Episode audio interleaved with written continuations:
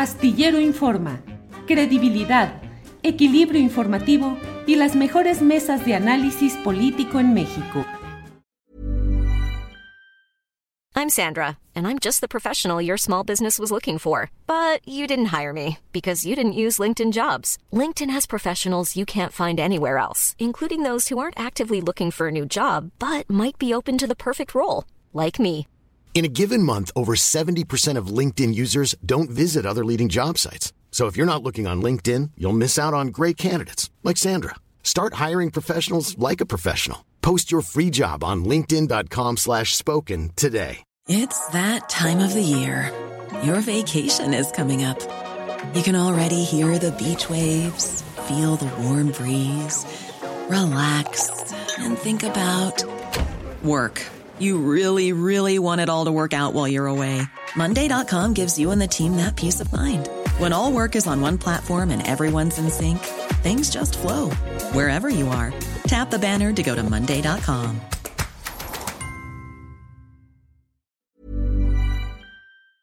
Bien, ya estamos aquí en nuestra mesa de periodismo. Gracias por estar aquí. Luisa Cantú Ríos, buenas tardes, Luisa. Hola, colegas, buenas tardes. ¿Qué tal, Temoris? Arnoldo, audiencia. Gracias.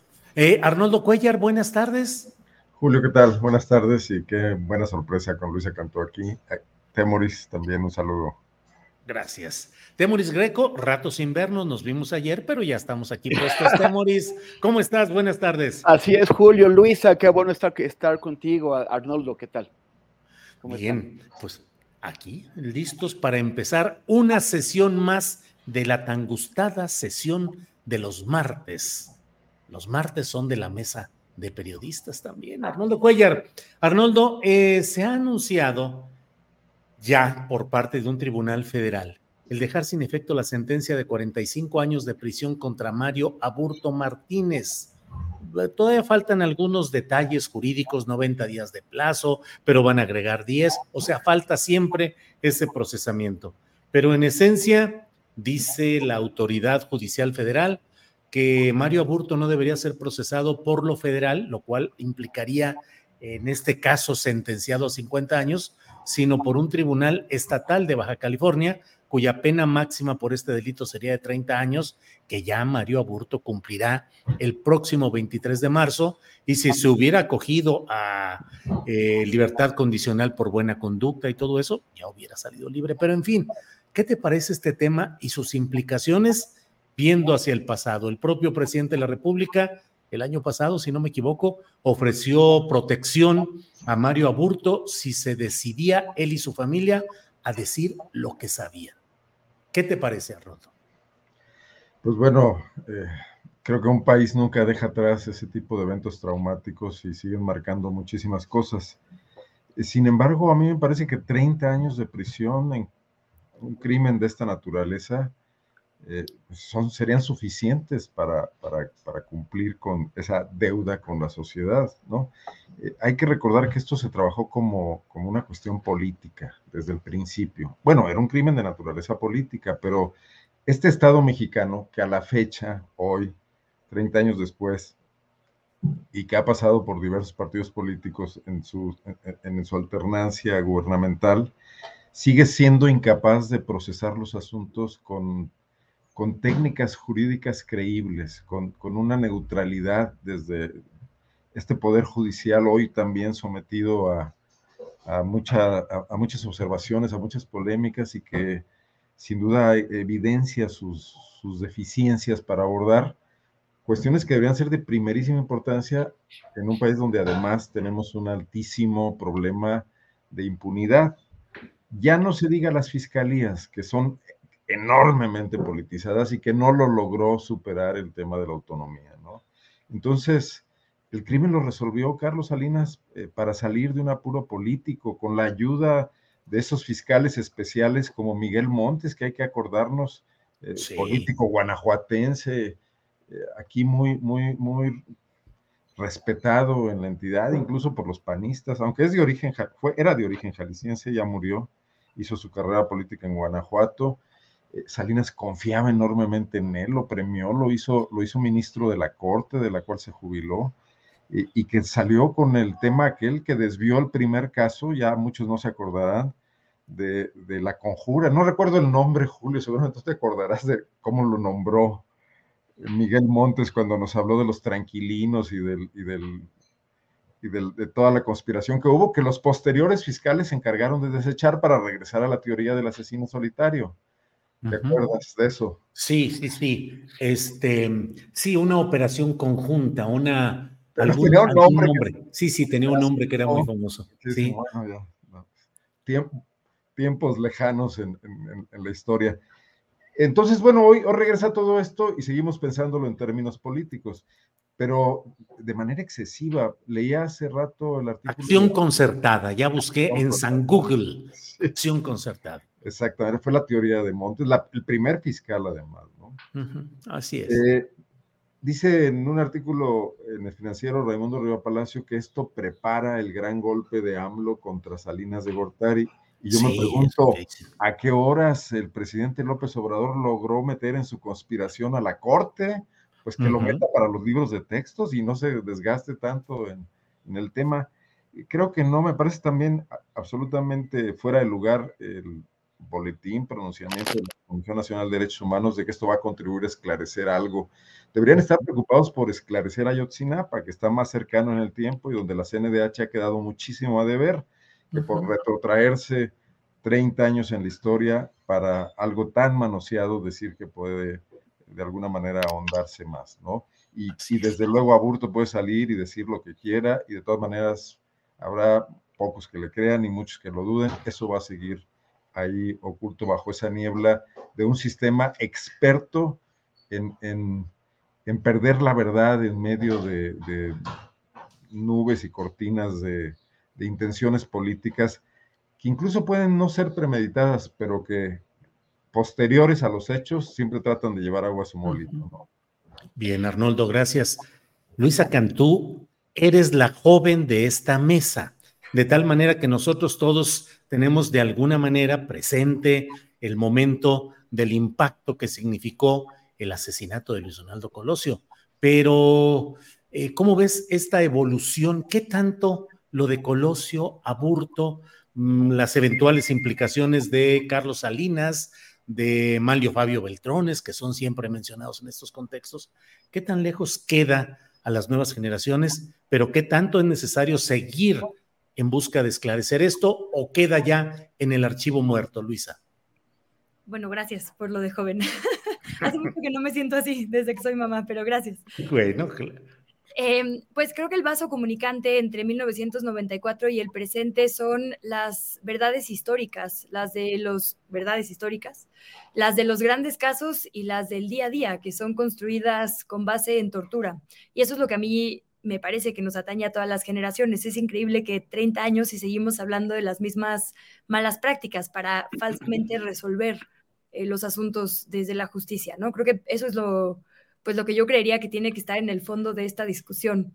Eh, hace no mucho platiqué con el abogado Jesús González Schmal, que fue quien eh, estuvo, digamos, en esta última parte defendiéndole y quien hizo la investigación de la Comisión Nacional de Derechos Humanos, gracias a la que sabemos ahora un montón de cosas.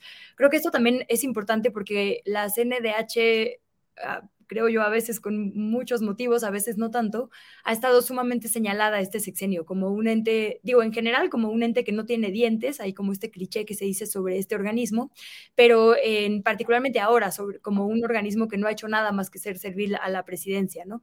Y este me parece que es uno de sus trabajos más importantes, haber entrado en Guanajuato a este eh, centro para investigar y para preguntarle y los hallazgos que hicieron públicos. Creo que desde otro organismo que eh, no hubiera sido la Comisión de Derechos Humanos o la Defensoría Pública, que llegará a eso un poco más adelante, no tendríamos mucha información. Eh, me decía Jesús González Schmal cuando fueron a una de las primeras visitas que algunos de los elementos nuevos fueron que Aburto había estado denunciando por en ese entonces 28, ahora 30 años, tortura sistemática contra él, digo, física y psicológica para eh, sostener, digamos, esta primera verdad histórica sobre el caso Colosio, eh, que le enseñaron fotografías de su madre y de sus hermanas desnudas en un cubículo al lado cuando habían acudido a, visitarle, eh, que se les inculpó, digamos, o sea, unas cosas terribles, ¿no? Que no había podido hablar con nadie, que estaba absolutamente incomunicado, que le habían cambiado, digamos, de reclusorios hasta en cuatro ocasiones sin ningún tipo de justificación.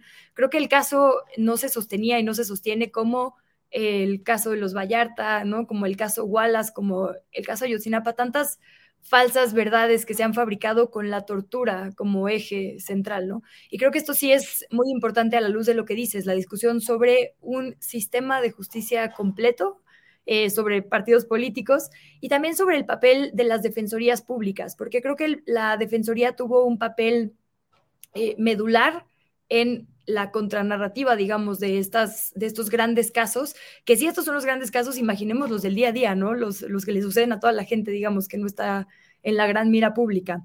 Eh, y la Defensoría había tenido un papel muy luminoso, creo yo, en una primera etapa a cargo de Netzaí Sandoval, justo por la Secretaría Técnica de Combate a la Tortura. Justo fue la primera vez que yo escuché desde un ente público, digamos, decir, oigan, aquí, aquí, aquí y aquí hubo tortura, ¿no? Todas estas personas son inocentes y llevan muchísimo tiempo en la cárcel, además con todas las violaciones a los debidos procesos que deberían saltarnos como sociedad. Entonces, aunque me gustaría decir que efectivamente parece un tema político de antaño, la verdad es que más bien es la vieja práctica de siempre la que no hemos podido resolver como sociedad. Y creo que por eso es tan relevante lo que suceda aquí. Si se reabre el caso, si se tumba una sentencia como esta, la señal que estamos mandando es que ya no se debería, por lo menos, ¿no? Permitir eh, este tipo de prácticas. Bien, Luisa, gracias. Temoris Greco, pues ahí está otro caso eh, que concita la atención, la polémica. A veces eh, pareciera como de, alguna manera lo plantea Arnoldo Cuellar, que es más fácil voltear al pasado y desempolvar expedientes ruidosos que pues volteara lo más inmediato, que está ahí el caso Ayotzinapa, pero bueno, es otro tema. Temuris, ¿cómo ves este caso de Mario Aburto y las eventuales implicaciones a actores políticos relevantes del pasado, como Carlos Salinas de Gortari, Mario Fabio Beltrone, no sé quién es más? Temuris. Lo, lo, que pasa es que yo no, yo no sé cómo se pueda llegar a algo en un caso como este, ¿no?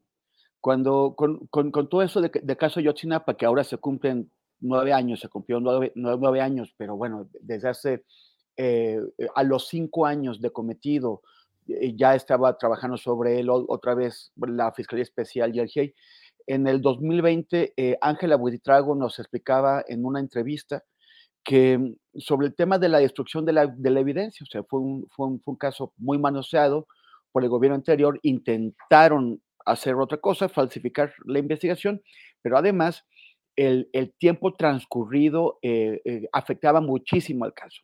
Eh, afectaba por, la muerte de personas, por muerte natural, pero también por, por, asesinatos. Afectaba que las condiciones cambian, por ejemplo, si tú quieres investigar los escenarios del crimen, en cinco años cambian un montón.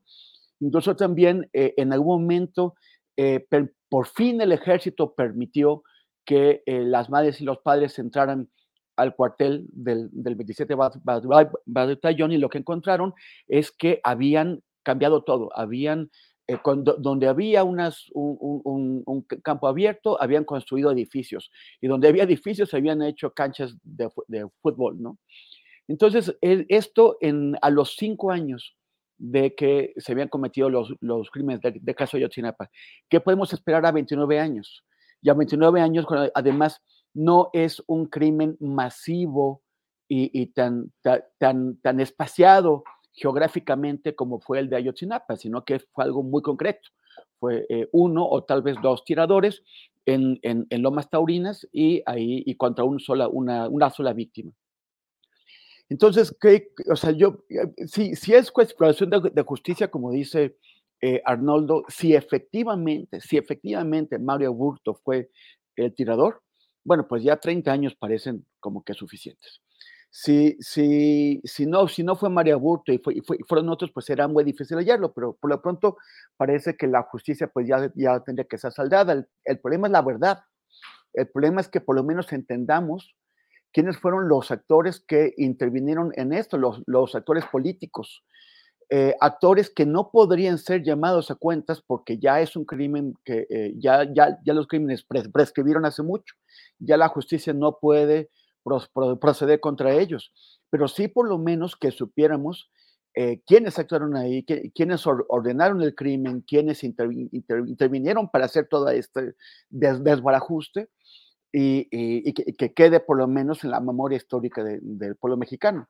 Eh, o sea que tendrían que ir eh, hacia la cima, algo que, pues, como, como vemos, no les gusta hacer en México, no, no, les gusta hacer en el caso de Yotzinapa. Quieren que todo se quede en los, en los ejecutores materiales, como, como, como si ellos hubieran tenido la iniciativa, el interés y los, y los recursos para financiarlo. Entonces, bueno, pues creo que por lo menos eh, si, si sí fue Mario Burto y ya pagó su, su, pena, pues que salga de prisión y ya está. Pero veo difícil que podamos eh, avanzar más allá de eso. Bien, gracias, gracias, Temonis Greco. Eh, Arnoldo Cuellar, Luisa, aquí yo, yo planteo y me echo un rollo muy que bla, bla, bla, bla, y acaban diciendo lo que quieren y abordando los temas, pero yo cumplo con mi obligación, Luisa. Oye, viste, no lo la quejotototota, si llega Luisa y luego, luego, mira Luisa, claro, mira, Luisa. Luisa, ah. tú apóyame. que el más desordenado que es Arturo ni siquiera está aquí para que nos la Sí, sí, sí. Los sí, demás que nos portamos bien, aquí estamos. Sí, pero, pero te doy la queja, Luisa, para que sepas cómo se comportan estos compañeros. con, la, con la Luisa. Sí, con la Miss Luisa, sí. Y así con su regla paz. Em, no tiene estampita, que además tengo aquí miles, ¿no? Pues sí, ahorita ya esa es la etapa de las estampitas y las la papelería ambulante, ¿no? Pero ya vi que nos mandaste avisar con Alex que ibas a tocar el tema de aburdo precisamente para advertirnos de que no nos saliéramos del redil. Hay algo de, de, de, orden en esta mesa, mano. Sí le hicimos caso.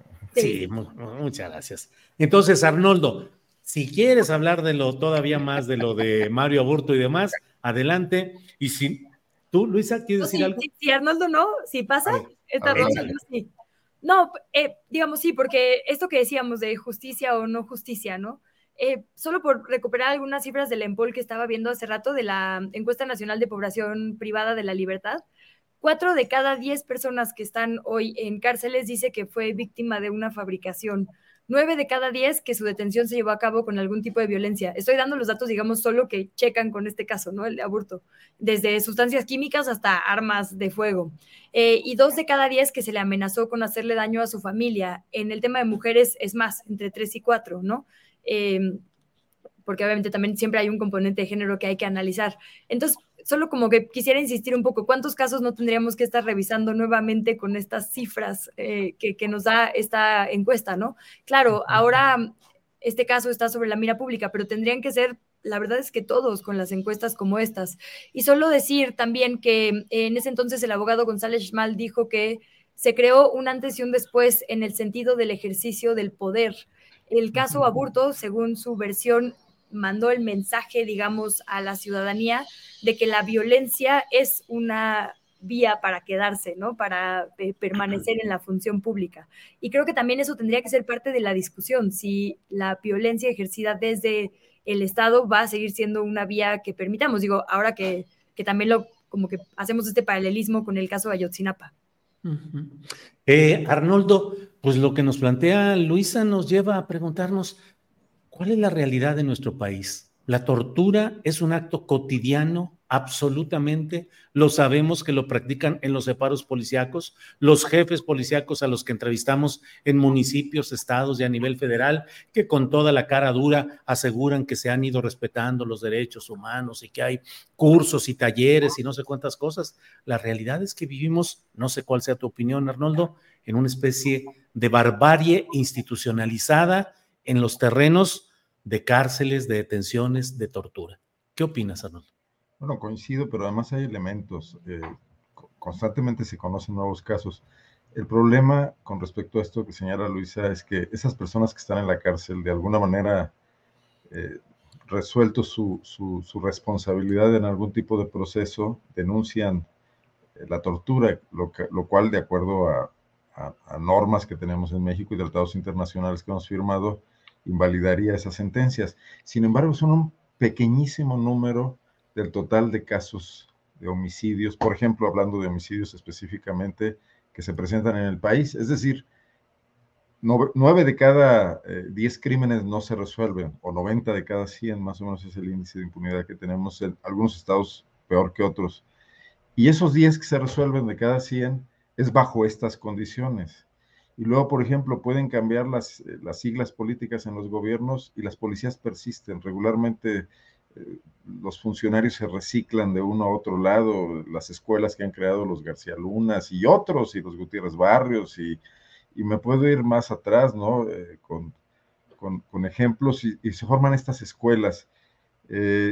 están ahí y, lo sabemos cuando se vuelve noticioso que alguien muere en unos separos de una policía municipal, alguien que fue detenido por, una, por un delito menor, por manejar en estado de ebriedad, etcétera, o cuando también sabemos, eh, como en Guanajuato ocurrió ya en los gobiernos panistas, ya con, con Juan Manuel Oliva siendo gobernador hace algunos años, que policías ministeriales torturaron a un, a un agricultor ejidatario acusado de abigiato eh, con cables eléctricos en un pequeño cuartucho de un municipio pequeño, en Ocampo, en San Felipe, y lo mataron, ¿no? Se, les pasó la mano. O sea, lo que evidencian estos temas es que son prácticas cotidianas, consuetudinarias, toleradas, que los jefes lo saben y que las toleran absolutamente, lo cual sí nos sitúa en un espacio de barbarie eh, absoluta y de ineficacia eh, total para enfrentar el crimen. Pero además, tenemos un agravante. Recuerden, y se nos olvida a todo mundo, que existió en este país algo llamado la reforma penal judicial integral, no recuerdo el nombre, quizás Luisa se acuerde mejor que yo, porque trabajaron en esto muchísimas organizaciones de la sociedad civil, eh, intervinieron think tanks académicos, eh, bueno, recuerdo destacadamente, por ejemplo, la presencia del Instituto de Investigaciones Jurídicas de la UNAM, dando conferencias al interior del país de cómo iba a ser este gran cambio de la reforma penal que nos iba a llevar a un sistema parecido al chileno. Se invirtieron muchísimo dinero, o sea, miles de millones de pesos en capacitación a fiscalías, a tribunales, a policías preventivas, incluso como primeros respondientes, y nunca se pudo erradicar lo sustancial. O sea, seguimos con que la prueba reina es la confesión, que es el caso Ayotzinapa, ¿no? Y las policías científicas que además reciben inversiones de recursos de gobiernos como el norteamericano a través del Plan Mérida y que tenemos laboratorios, siguen siendo eh, la mínima parte para, para llevar a cabo esto. Entonces, sí es un enorme pendiente lo que tenemos ahí, ¿no? Claro. Y esto es a nivel federal y estado por estado del país. Gracias, Arnoldo. Temoris. Pero eh, sí hoy tenemos fiscales que trascienden los exenios. y entonces hemos pasado del procurador que dependía del gobernador y que hacía política desde la procuraduría a los fiscales todos poderosos que muy probablemente vayan a hacer depender a algunos gobernadores de ellos, lo cual todavía empeora más las cosas. Así es, Arnoldo. Temoris Greco, tú que eres el trotamundos de esta mesa, eh, ahora ya está muy estancadito aquí en, en México, muy uh. instalado, instalado aquí, ya llevas largo rato, pero eres el trotamundos de, del periodismo. Hay edad para todo. Hay edad para todo. o sea, que, que, ya estoy muy viejo, ¿ok? defiéndete, Temoris. Em, pues México, ¿cómo se instala en ese escenario mundial de violaciones a los derechos humanos, de persistencia de la tortura y de impunidad? Estamos en los niveles más bajos, supongo, Temoris. Sí, o sea, México es un país que siempre ha firmado todo lo que ha habido por firmar a nivel de, tratados internacionales, ¿no? Todos, todos los, los, tratados con los mejores propósitos siempre lo firmamos. El de acá, el de allá, el de la derecha, el de arriba y el de abajo. Compromisos en derechos humanos, con, compromisos en procesos judiciales. desde que yo recuerdo, sobre, todo porque eh, cuando era niño, eh, pues estaba el, famoso Arturo Durazo Moreno como jefe de la policía de la, de Ciudad de México, que eh, pues al terminar su periodo había un, pues una, situación medio de, escándalo frente a su, a, su uso indiscriminado de la, de la tortura. Entonces, desde entonces recuerdo que hay compromisos y compromisos y compromisos y compromisos asumidos por todo tipo de autoridades de que ya la, tortura se va a dejar de aplicar en México. Y sin embargo, yo creo que eh, en, una de las, de las em, de los aprendizajes que nos deja el caso Yotzinapa de nuevo es el uso que, José Méndez, el relator general, el, relator de la tortura de la ONU, eh, lo, certificó en un, estudio que presentó para la Fiscalía Especial de Caso Yotzinapa, eh, el uso sistemático y generalizado, o sea, no, no, sistemático significa que no es un policía que casual por ahí andaba y, y no supo qué hacer y torturó a su detenido. O sea, el uso sistemático y generalizado o sea, es un sistema que lo hace como a todos los detenidos, a más de 70 personas, los torturaron. Y la, la coordinación de instituciones de, seguridad que intervinieron para torturar a estas decenas de personas.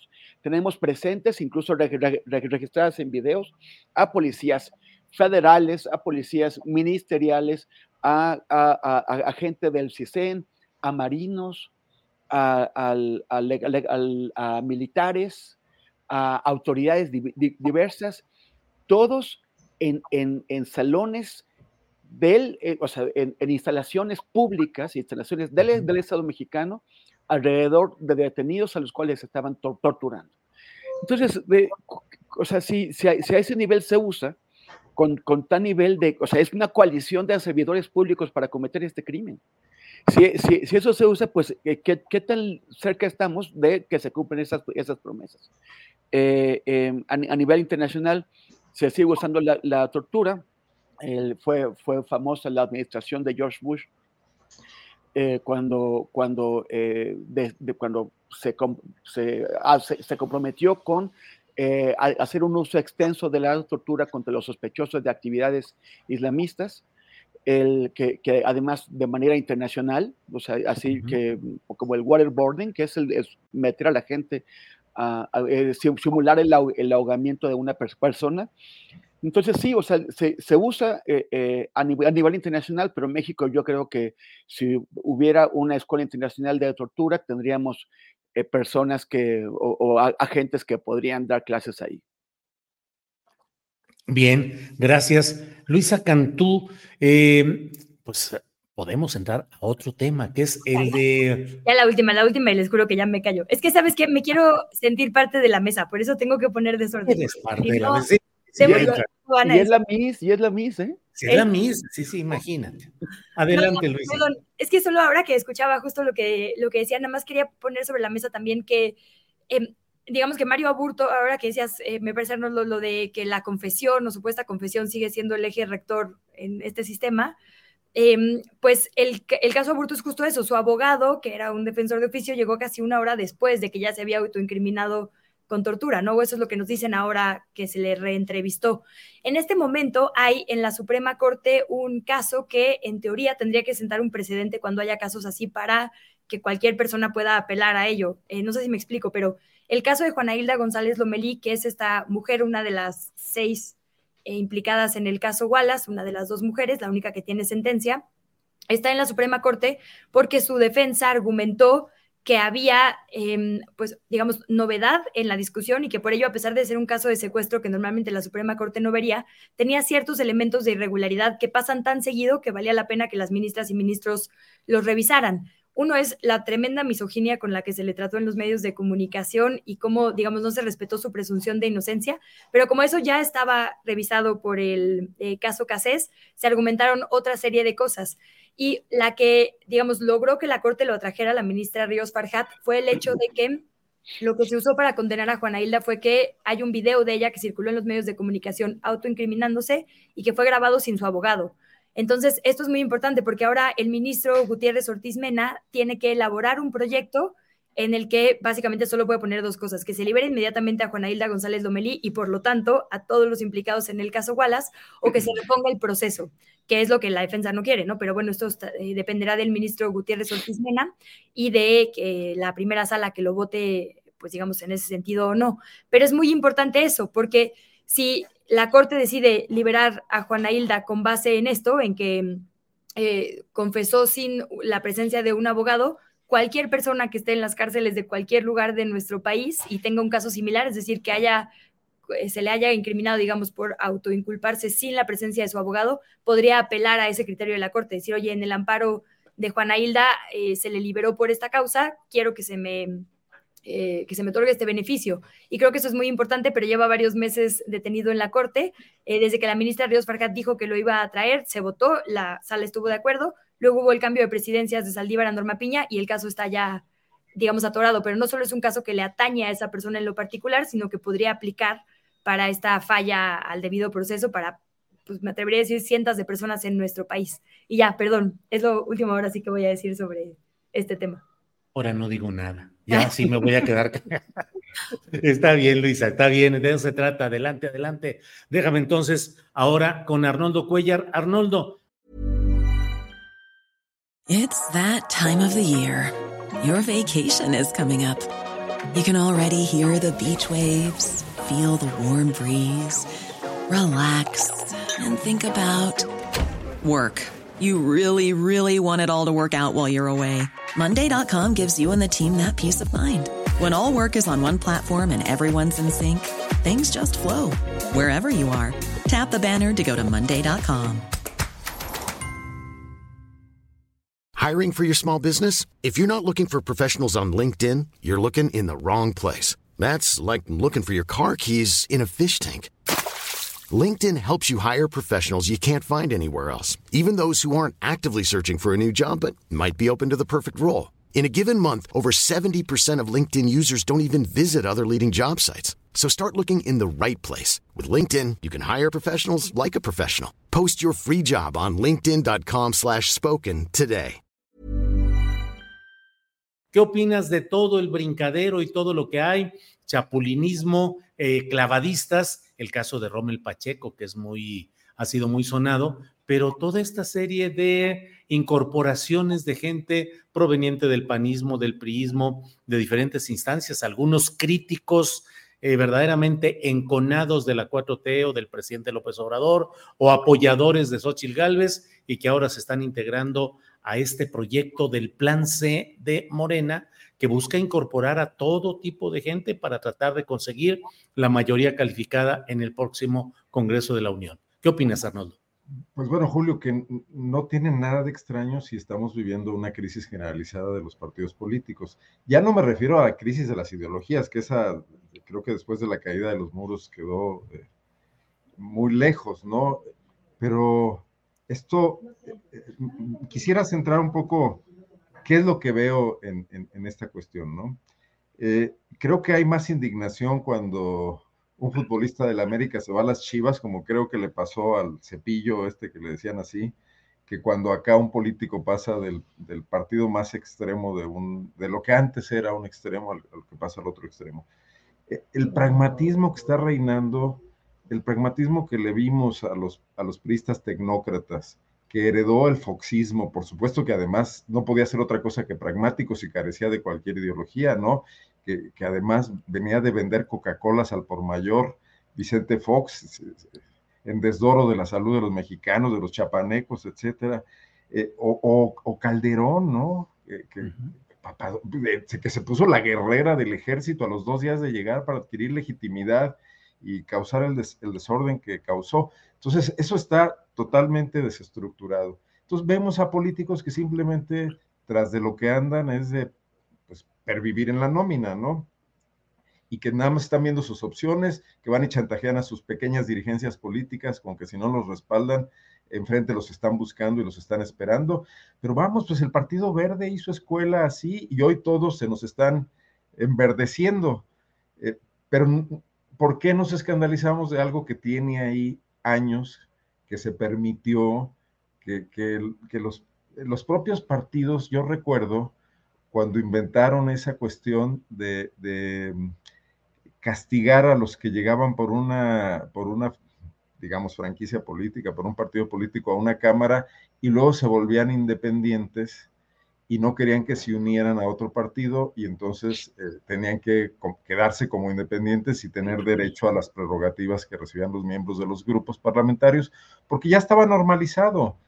Eh, pero además, si tenemos dirigencias políticas como Marco Cortés o como Alito Moreno, como Jesús Zambrano, que no tienen ninguna legitimidad interna, que simplemente están ahí aferrados de los eh, estatutos que ellos mismos cambiaron para quedarse otra, otra etapa, para poder decidir candidaturas a su antojo, sin ningún plan y ningún proyecto de ningún tipo, ya no se diga de representación de la sociedad, pues abajo, ¿qué podemos esperar más que este mercadeo eh, insulso de, de, expectativas políticas y de fotos y de selfies para ir de para allá o para acá? O sea, me parece terrible, pero me parece que esa es más nuestra, nuestra regla que nuestra excepción. lo, está haciendo Claudia, lo está haciendo Sochi, porque simple y sencillamente están tratando de competir ahí por, por eh, el tema de las impresiones o de las, de las inferencias que se sacan de este tipo de cosas, de que ahora sí que yo, yo, yo traigo más que tú, o, e, etcétera, las canicas. Eh, pero eso nos, nos, habla de una política muy pedestre. Yo eh, regreso un poco al tema que aquí hemos tocado otras veces, de quién está volteando a ver algunos de los problemas graves y delicados del país, eh, más allá de por, para qué quieren ganar en el 2024, para qué quieren ser candidatos. ¿Qué decir?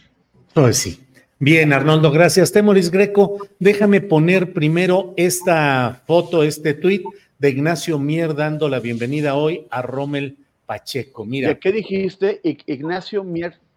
Ignacio Mier, la bienvenida. nada más. bueno, fue una hilación de, palabras. Ignacio Mier dando la bienvenida. No importa de dónde venimos, sino el camino que podemos, podemos construir juntos. Morena es un movimiento abierto a las mujeres y hombres libres que buscan la transformación de México y el bienestar de su pueblo. Recibimos hoy en nuestro grupo parlamentario de diputados Morena a nuestro querido amigo Rommel Pacheco, que de forma valiente se suma a la 4T y al proyecto de nuestra compañera coordinadora, Claudia Shane. Eh, ahí, Arturo, para ver el momento en el que entra eh, Rommel Pacheco y atrás está el escudo del Partido Comunista de México, que es, forma parte de la, mira, ahí se ve, y hay un momento donde se ve la imagen de Rommel Pacheco con ahí atrás el Partido Comunista. ¿Qué hace ahí el escudo ese? ¿Eh? Es, pues bueno, entonces, ¿qué opinas, Temuris Greco, de esta crisis de ideologías y de estas transferencias partidistas tan activas en estas épocas? Qué, raro lo del escudo del PCM ahí. Supongo que debe ser alguna, algunas fotografías de los partidos históricos que ha habido en el, en el, en el país, y bueno, pues ahí estará el PCM. Y ahora que seas diputado, Temuris, vas y te asomas y nos reporteas desde ahí. Llegaron los primeros diputados de la reforma política de Rey Ceroles, que fueron la, primera bancada donde participaron comunistas, no llegaron como, como PCM porque formaron algún, se fusionaron entre los Gascón Mercado y algunos otros, te acordarás. Sí. Partido Socialista Mexicano, Partido del PESUM. Fue antes, de ahí surgió el PESUM, pero la primera... por eso, no, en el, en el 79 fue cuando entró el PCM como tal y en el 82 entró ya el PESUM con, con esta alianza que mencionas. Bueno. Temoris, ¿qué opinas de todas estas transferencias intrapartidistas? Pues, ¿qué, o sea, ¿qué se puede decir de esto, no? O sea, eh, a ver, no, no, no sé si ¿Será que el priismo no se crea ni se destruye, sino que se transforma? ¿Qué pasa? O sea, hemos estado viendo que el, Morena tuvo un periodo de construcción breve pero duro, con muchísima gente que, pues cuando no, no, se sabía qué iba a pasar con el proyecto, le dedicó su tiempo, su esfuerzo y enfrentó a, los, a, poderes importantes de distintos niveles, eh, los, los, federales, los nacionales, los, los, estatales y los locales, para construir Morena. Y les, les costó muchísimo trabajo y, y, lo apostaron todo a ello, arriesgando, ¿no? Y de pronto, una y otra vez vemos que aquí y allá llegan recién llegados de otros partidos, aquellos contra los que los constructores de, de, Morena se habían enfrentado, y los colocan y les dan las candidaturas y dejan ahí apachurrados eh, eh, eh, a, a, los de Morena. De acuerdo, por ejemplo, en, entrevistas que en Chiapas, donde la gente dice, pues aquí los, los que construimos Morena somos oposición y, y los que llegaron de fuera son los que gobiernan. El, y, esto pues se, va a acentuar, así, así, como me sorprendió ver esto de, el, este emblema del PCM ahí, me sorprendió esta, esta declaración de Claudia Sheinbaum invitando a periodistas y a panistas a sumarse a, a, Morena, donde recurre a argumentos místicos. ¿no? Dice, hasta en la religión hay arrepentimiento, hasta Dios permite el, el, el arrepentimiento. Ya el, fue, fue Vicente Fox quien, quien, quien introdujo el lenguaje religioso en los, en los candidatos presidenciales Después lo, lo, vimos en Andrés Manuel, pero sí me sorprende muchísimo que Claudia Sheinbaum lo, lo, lo retome. Eh, pero, pero bueno, si vamos a hablar del, arrepentimiento que permite la, religión, pues también habría que, que, considerar que antes del arrepentimiento te piden la confesión.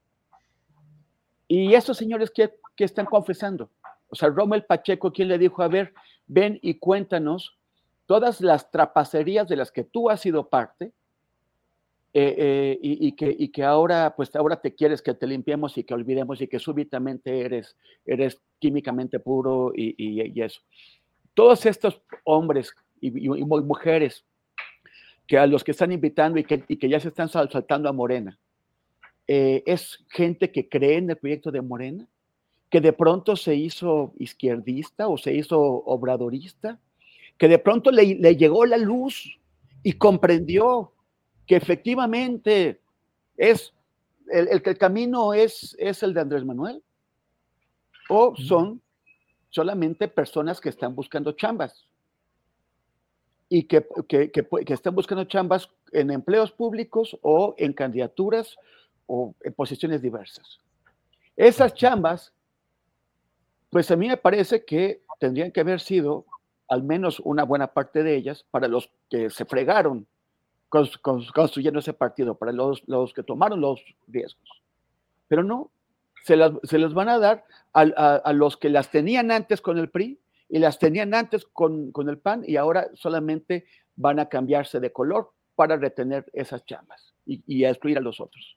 ¿Dónde está la ideología? De, eh, Claudia lo, lo, lo, lo, justifica en que, en que hace falta eh, tener la mayoría absoluta en, en el Congreso la, mayoría calificada. Esto, esto lo justifica todo, porque además, ¿qué es lo que vas a hacer cuando ya están ahí? Esa gente no cree en el proyecto, no es obradorista, no es izquierdista, no, no tiene una ideología, tiene intereses, responde a intereses, y esos intereses no los, eh, eh, eh, sus, sus, conexiones sucias, sus conexiones con los poderes que, que, que, se supone que se están combatiendo, esas no, no, van a desaparecer de pronto. ¿Qué es lo que pasa, por ejemplo? O sea, todo el tiempo nos, nos preguntamos, ¿qué hacer con Ricardo Monreal? Porque, porque, porque, Ricardo Monreal, sin negar que le ha prestado algunos servicios importantes eh, eh, al proyecto de de López Obrador, finalmente es una fuerza que desde adentro eh, golpea y golpea y erosiona y sabotea. Mejor ejemplo lo obtenemos aquí en Cuauhtémoc con, con Sandra Cuevas si, si, no saben cómo resolver el problema Monreal, porque de pronto se apacigua y después regresa y regresa y regresa, y tal parece que mejor hubiera sido desde el principio no, no, incorporarlo o dejarlo fuera. Bueno, ¿qué es lo que pasa con tanto bicho, tanta tepocata, como diría Fox, que, que están invitando a entrar? Bien, gracias, Temoris. Eh, nada más para ilustrar, se llama Memoria México eh, esta parte en la cual Memórica, eh, en 1979 el Partido Comunista Mexicano participó por primera vez en elecciones legislativas, obtuvieron 750 mil votos, fue la primera ocasión desde que fue fundado en 1919 en la que participaron porque tenían prohibida la participación en el juego electoral. Y vienen aquí las fotografías de las credenciales emitidas, algunos de ellos, miren, ahí está Valentín Campas Salazar, eh, Gilberto Rincón Gallardo, eh, luego tenemos allá a Evaristo Pérez Arreola. Mira. Mira, pues sí, ahí está Evaristo Pérez Arreola de nuevo, eh, Fernando Peraza Medina, mm, Roberto Jaramillo Flores, que luego fue dirigente del Partido Socialista Revolucionario, Alejandro Gascón Mercado, candidato al gobierno de Nayarit en un fraude que se le adjudicó a Porfirio Muñoz Ledo, Pablo Gómez, digo, pues cómo no, Pablo Gómez ahí. ¿Quién más tenemos por acá? Gerardo Unzueta Lorenzana. Eh, luego tenemos acá Manuel Stephens García, que era luego del Partido Popular Socialista. Arnoldo Martínez Verdugo, que fue el secretario general histórico del Partido Comunista y luego de los siguientes partidos, Pesumpen, eh, diputado federal Santiago, Santiago Fierro, Fierro, y bueno, esos fueron los diputados que hubo ahí. Manuel Arturo Salcido, em, déjenme ver por acá, Carlos Sánchez Cárdenas, mm, Juventino Sánchez Jiménez. Y Otón Salazar Ramírez, ni más ni menos que Otón Salazar, Ramón Danzós Palomino, pues era verdaderamente una bancada de luchadores sociales, de luchadores sociales verdaderamente en toda la palabra. Bueno, pues Luisa Cantú, ¿cómo vas viendo este esquema de, del, del chapulinismo, de la salida de militantes de un partido para otro y lo mucho que se ha estado criticando desde algunos ámbitos, esa integración a Morena, eh, Rommel Pacheco, Chamir Fernández de Coahuila y otros por el estilo. Luisa.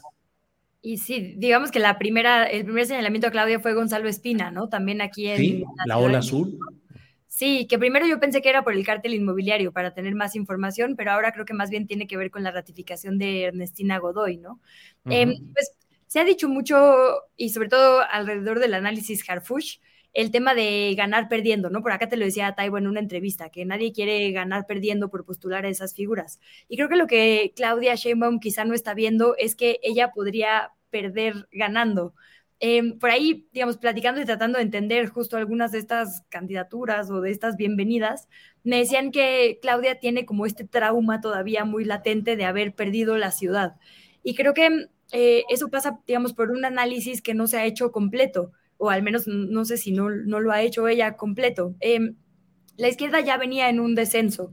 Si uno ve, digamos, el porcentaje con el que ganó Miguel Ángel Mancera, digamos, de colita de herencia, la popularidad de Brad era como más del 60%. Claudia ya ganó con un 40%, como con el, digo, que con lo que nos dejó Mancera pudo ser peor. Y obviamente ya era, digamos, una línea hacia abajo. No es que ella la haya perdido, es que había un desencanto con los partidos de, de izquierda, si es que todavía podemos decirle así el PRD, eh, del momento. Otra cosa es, hay una regla, digamos, en elecciones que es que no debes sumar aritméticamente. Por mala suerte, esta vez sí sumó aritméticamente el PRI y esa también hizo diferencia. En el análisis estrictamente numérico, si hubiéramos puesto, por ejemplo, en alcaldías como Azcapotzalco, desde el principio al PRI, es decir, desde 2018, que fueron PAN-PRD, hubiera perdido también Morena si el PRI se hubiera sumado, porque esos puntitos porcentuales que sí se sumaron en el 21 fue lo que hizo que perdieran ciertas alcaldías. Es decir, creo que fue una serie de factores que en la narrativa universal se volvió que Claudia Sheinbaum perdió la ciudad. Y entiendo por qué tendría ese trauma y también entiendo el trauma de venir después de López Obrador. ¿Quién querría tener que llenar esos zapatos, no? Entiendo que debe estar en una posición muy complicada, pero creo que lo que no ha visto es eso, que incluso perder la ciudad, como son algunos de los cálculos de los que se especula con Clara Brugada, o perder una mayoría manteniéndose firme en no postular a este tipo de personas, hubiera sido ganar en la narrativa, que en estos tiempos es lo más importante, ¿no? O, de lo más importante. Entonces creo que tiene que empezar a pensar que a lo mejor perder también es ganar, y sobre todo porque ella no solo tiene, digamos, eh, este bastón de mando en un momento de mantener el gobierno por primera vez de izquierda, tiene la carga también histórica que, insisto, pues pobre, pero para eso estás ahí, eh, de ser la primera mujer en que vaya a gobernar desde la presidencia de la República, porque ya hay otros puestos estratégicos, pero eso particularmente tendría que también tener una visión distinta. Y cuando hablamos de que no queremos más patriarcado, perdón aquí los clichés, pero es real, gobernando, nos referimos también a eso, a no querer el poder por el poder, esto que, ahora decía Temoris, ¿no? Como eh, no aferrarse al poder, porque ¿para qué? justo que las mujeres ocupen estos puestos tendría que quitar esta visión, digamos, que, históricamente podemos calificar como patriarcal y empezar a pensar distinto. Y creo que esta pues nube que trae encima no se lo ha permitido y, la verdad es que creo que justo en vez de, eh, más bien pensando en este plan C y en no perder a la ciudad, está perdiendo a la gente que, como decían ahora, se arriesgó todo y que ha formado bases y redes distintas de organización, ¿no? Y eso a mí me parece mucho más peligroso que perder puestos de función pública, perder a tus bases y a la gente que te acompaña ideológicamente. Bien. yo, si, la, si, la, misa está de acuerdo. A ver, Temus. muchas gracias. No, Adelante. nada más. estamos de acuerdo, igual lo vas a hacer. recordar lo que decía Felipe Calderón eh, hace tantos años, ¿no? eh, una advertencia con respecto al PAN sobre el riesgo de ganar el poder y perder el partido. Ganaron el poder, perdieron el partido y luego perdieron el poder. Y aquí, pues eh, yo creo que también es, se aplica. Bien, Temoris. Eh, Arnoldo Cuey, sí, Luisa. No, le decía a Temoris que bien, que estrellita. Ah, muy bien. Gracias, estrellita. Pero, veo una diferencia entre el PAN, que era un partido histórico con muchos años a cuestas y que había logrado sobrevivir como oposición por su coherencia ideológica, a Morena, que no deja de ser un, un movimiento en formación. Cuando hablamos de que, los, de, de que estos candidatos no entienden, no, no, no, no, son parte de la 4T, mi, mi, pregunta es, ¿qué es la 4T? Es que también los que están adentro de la 4T no saben bien qué es la 4T, porque es una amalgama de cosas donde muchos entienden lo que quieren de muy diversa manera. Entonces, por esa parte, pues sigue con esa vocación de movimiento inclusivo, amplio, eh, amorfo incluso, y que lo vulnera mucho al momento de ser gobierno, porque yo creo que López Obrador fue muy contradictorio en cuanto a su apertura como candidato y luego cómo apretó tuercas con respecto a sus obsesiones muy claras de gobierno para empezar a despachar gente, sus secretarios de Hacienda, por ejemplo, que ni siquiera venían de otros partidos, sino que venían de su propio movimiento, ya no se diga Germán Martínez, etcétera, porque estableció objetivos muy fijos y ahí es donde perdió mucho de, de, de, la voluntad de esas clases medias que le habían concedido el beneficio de la duda, que habían votado por él en 2018. Entonces, habría que encontrar un equilibrio entre este amplio ánimo abarcador de, la etapa electoral o preelectoral en este momento, con luego el reduccionismo cuando eres gobierno y el no mantener el diálogo. Bueno, López Obrador rompió con los movimientos feministas, rompió con eh, genuinas eh, organizaciones de la sociedad civil que sí habían estado luchando por la democratización, que está bien, también llevaban diálogo con, con los priistas y con los panistas, pero que tenían también objetivos que podían ser coincidentes con los suyos y, y los ninguneó y los trató muy mal, ¿no? Entonces, en medio de esas contradicciones es lo que se va a debatir en el 24. Y, y, como dice Luisa, pues sí, Claudia está metida en un verdadero lío porque recibir esa herencia y, y, y tan solo pensar en no desperdiciarla, en no desperdigarla, en, en, que alcance lo suficiente. Digo, no parecía estar metida en problemas con los votos, por lo menos según las encuestas conocidas hasta ahora, salvo la de Ciro Gómez Leiva, ¿eh? Uh -huh. Pero eh, por lo demás, el, la responsabilidad histórica sí debe pesar muchísimo. Bien. Aunque, aunque Marcelo Ebrard estaría feliz de cargar esa carga. Sí, bueno, pues imagínate. Gerardo Ríos dice: los periodistas de la pureza. Eh, crítica, ¿verdad? Carlos Antonio Reyes dice: me hubiera, sí, me hubiera, gustado que así hubieran criticado a los otros gobiernos. Pues, ¿qué crees María que Dolores... estábamos haciendo, camarada? O sea, ¿dónde crees que estábamos? Aplaudiendo a Peña Nieto y a Calderón, y a Fox, seguramente. María Dolores Martínez, jajaja, ja, ja, Temoris, niño bien portado. Eh, Ladislao Canales dice, a ver qué pasa ahí, Julio, ¿por qué no le enmiendas la página a Temoris Greco? Ya está rayando en lo misógino con aquello de la Miss. Tú que eres tan purista, no. hágale, wow. hágale. Y alguien también por ahí dijo, nada de Miss, profesora en dado caso. En fin, bueno, Temoris, postrecito porque ya estamos en el final de este programa que se ha ido con toda rapidez. Pues en, en, en, cuanto a un, un, tema que ya, que ya está planteado, la, la postura de, no, no, del gobierno mexicano, porque la postura oficial del gobierno mexicano es la que estableció la Cancillería, sino más bien la, la, la de Andrés Manuel con respecto a, a, lo que está ocurriendo en Israel y en Gaza. Que, que Israel, o sea, lo que, lo que hizo eh, jamás es terrible, es terrible. Y, y, y eso, o sea, es, es devastador y es dolorosísimo el, problema es que lo que está haciendo el gobierno de Israel y lo que ha, venido haciendo es igual o peor. En ese momento, eh, dos millones y medio de, de, personas están sometidas a un, no solamente a bombardeos terribles, bombardeos que son los, los peores que ha lanzado Israel en toda su historia, sino que está sometido a un bloqueo para que no entre comida, para que no tengan electricidad, no tengan luz y no tengan combustible. O sea, está aplicándole un castigo colectivo a dos millones y medio de, personas por lo que hizo una organización, solamente una organización. Como, como comentamos ayer, esta organización no representa la causa de la liberación de, Palestina, sino es una facción que intenta imponer un régimen religioso con la ley islámica, con la Sharia, en ese lugar. Los demás todos los demás partidos bueno, todos los partidos que pertenecen a la Organización para la Liberación de Palestina no forman parte de esta guerra, no están disparando, no se están peleando, no, no, no están están, están trabajando para evitar que la guerra se expanda a la otra parte de Palestina, que es, eh, que es Cisjordania. Si, si, si, México en, este momento se pone del lado del gobierno de Israel, eh, estaría asumiendo lo que está haciendo el gobierno de Israel para vengarse, que es este castigo colectivo en donde familias complejas están siendo pulverizadas, pulverizadas por cohetes eh, que son capaces de, destruir en un instante un edificio de 30 pisos. Entonces, eh, a mí me parece que la posición de Andrés Manuel es, es correcta, que es que hay que buscar soluciones, urge buscar, porque lo que está pasando a partir de esta ofensiva violenta, brutal, inaceptable y condenable de Hamas eh, es lo que está también justificando una respuesta brutal e inaceptable por parte del gobierno y solamente es más odio, más violencia y es el ciclo de nunca acabar. Gracias, Temoris. Luisa Cantú, por favor, postrecito.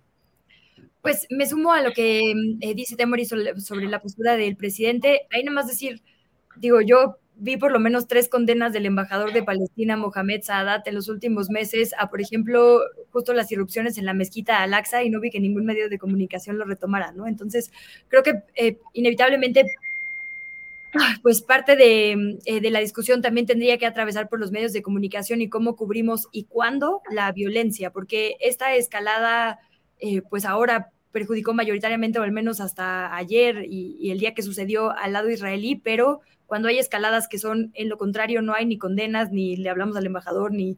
Entonces, en, este intento de, pues sí, de, ver la asimetría, creo que sería importante no quitar la mira constantemente y no solo en, momentos donde hay un grupo peormente perjudicado. No quiero que esto suene a que esto no es horrible, porque me sumo a lo que decía Temoris, no es absolutamente horroroso, pero ha sido horroroso muchas otras veces y no hemos puesto la mira como también urgía. Em, y pues eh, ya solo, solo para cerrar, creo que la, la postura de los dos estados, la verdad es que ya no es vigente. Israel, eh, Palestina ha dicho mil veces que no le conviene. Eh, la ONU, las veces que ha intervenido fue en detrimento de Palestina, como justo la decisión histórica post Segunda Guerra Mundial. Entonces, como que decir sí, que se organice la ONU y que haya dos estados, creo que en realidad solo le gana tiempo a Israel para seguir conquistando territorio y pues desplazando familias palestinas, ¿no? Entonces creo que hay que tomar en serio la discusión, digamos, con posibilidad, con em, propuestas reales que verdaderamente sean las que está planteando la propia gente y no lo que es políticamente correcto decir, como hay dos estados y todos en paz cuando sabemos que no es viable, ¿no? La diplomacia tendría que ser un poco más formal en cuanto a escuchar verdaderamente lo que nos están diciendo eh, desde ahí, incluso el propio embajador que aquí todo el tiempo está buscando espacios con puertas cerradas, ¿no? Entonces, pues nada más apuntaría eso. Bien, Luisa, gracias. Arnoldo Cuellar, para cerrar, postrecito. Pues sobre este tema que no sé si voy a decir una barbaridad, pero este asedio a Gaza, originado por una acción absolutamente condenable, pareciera lo que ocurrió en el gueto de Varsovia, donde están pagando inocentes por lo que hizo es un grupo militante y activo que, actúa por razones políticas y que parece que en este caso eh, benefició incluso visiones como las de Netanyahu, ¿no? para, radicalizarse, para obviar una fuerte crisis interna que tenía con el tema del, Poder Judicial, incluso ha recibido ya recomendaciones o reconvenciones de los Estados Unidos, y para bajar el tono de la confrontación en base a esa negociación para la diplomática con, Arabia Saudita, ¿no?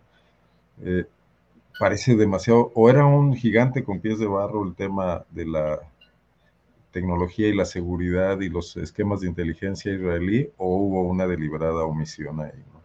Y, creo que la postura de México al final ya me pareció sumamente equilibrada, más allá de, pues, e, entendible la postura de la embajadora israelí, pero yo creo que en esta ocasión López Obrador se mantuvo en un, en un punto bastante no, no neutro, neutral, mejor dicho, ¿no? Neutral y, creo que es lo mejor en este caso, ¿no? Frente a un asunto donde por todos lados está eh, el asunto, hay pérdida de vidas humanas de ambas partes y son personas inocentes que nada tenían que ver, que no son combatientes. Además, no es una guerra de un Estado contra otro Estado, es, es, contra una población, donde muy probablemente los responsables del el ataque ya ni siquiera estén ahí o estén bastante bien protegidos.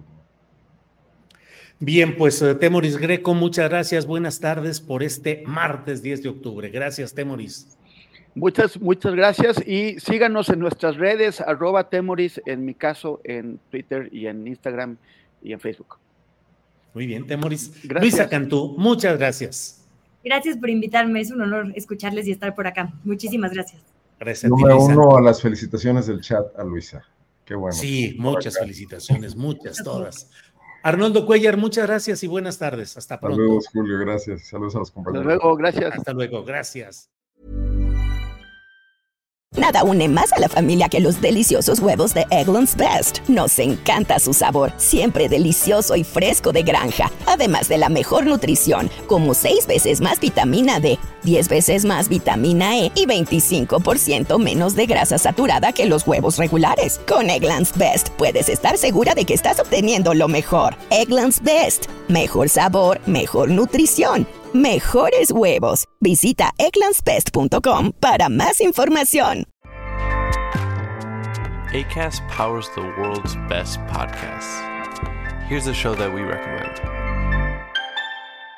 The Real Housewives is a guilty pleasure for most, but if you're looking to not feel guilty about that pleasure, tune in to Everything Iconic with me, Danny Pellegrino, where I break down all the messy moments and behind the scenes antics of Bravo's popular franchise. And on Everything Iconic, I also interview celebrity guests like Kelly Ripa, Kiki Palmer, Drew Barrymore, Cameron Diaz, and more about their guilty pleasures, their past work, and so much more.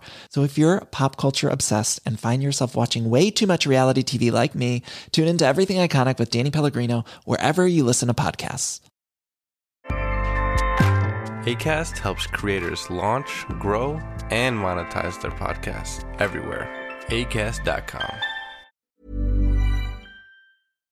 Para que te enteres del próximo noticiero, suscríbete y dale follow en Apple, Spotify, Amazon Music, Google o donde sea que escuches podcast te invitamos a visitar nuestra página julioastillero.com.